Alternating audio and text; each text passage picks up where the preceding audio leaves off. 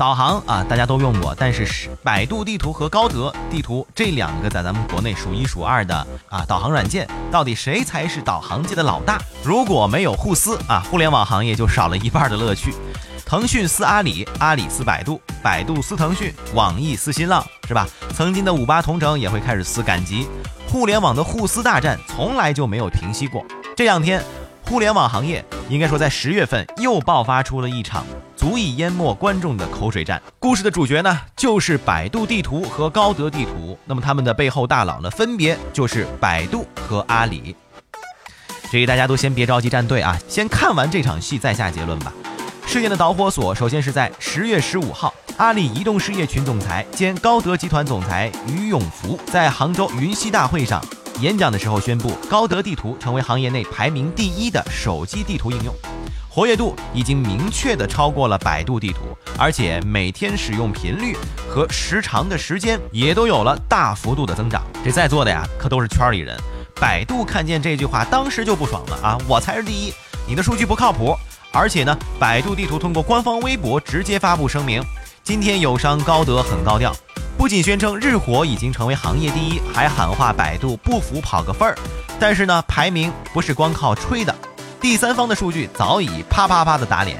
而且百度地图又发布了一组数据，表示百度地图的活跃用户呢超高德地图有百分之五十之多。那么在月活跃人数以及环比增幅两个方面，高德地图甚至出现过环比的负增长。意思就是说啊，你还好意思说自己是第一？你不说自己是道医就不错了。随后，高德地图一看啊，哎，叫板是吧？那来吧，你这数据不服没关系，有能耐你加个第三方数据监测代码呀，从第三方应用来看看好不好？随后呢，百度地图又迅速发声说，你们哎，那那那那恁几个别白跑题好不好？我们说的就是数据啊。二零一六年十月一号，百度地图的活跃用户是。五千一百三十三点八八万，而高德地图呢只有一半啊，也就是两千八百九十一点五一万。而且从应用商店下载来看，我们百度地图呢也明显比你高出不少。谁是老大？有明眼人一看就能看得出来。随后啊，高德就说了啊，你给我等着，我很快就会有最新消息。你说各位啊，这听起来像不像小学生吵架？吵到最后呢，直接扔下一句：你等着，放学别走，是吧？操场见。互联网呢已经发展了这么多年了，除了互撕，好像大家别的也没学会太快。那说回这场架吧，从目前的争论来看呢，百度高德的口水战主要是在集中在第三方数据上。那么这些数据到底谁更有说服力？包括业内人士啊，也都说根本没法给出一个明确的判断，对不对？你们爱炒炒炒作吧。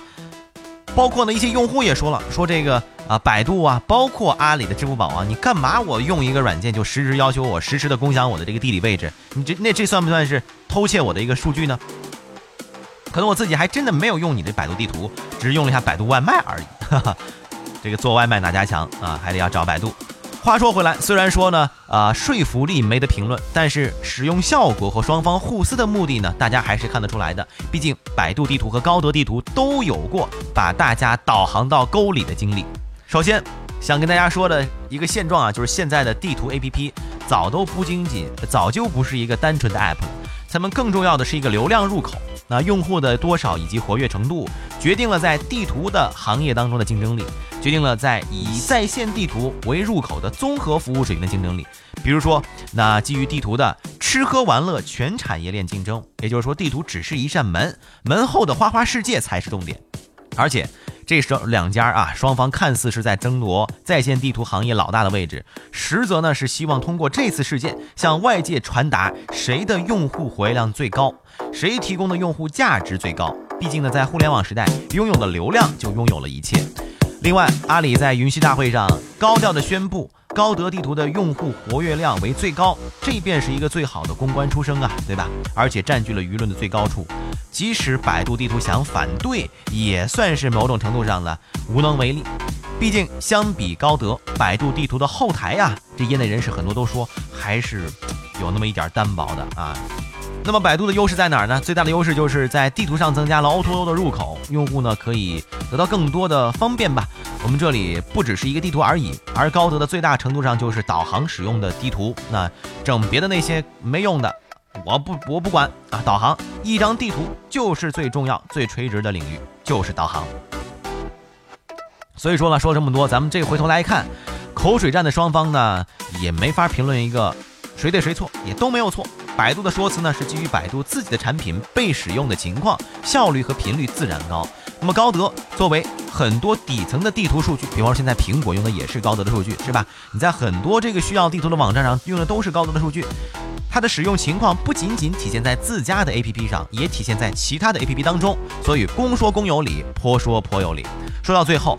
还会有人肯定在问，到底高德和百度谁的好用？呃，一句话来说吧，很多小路上百度还算靠谱的，大路上没什么区别。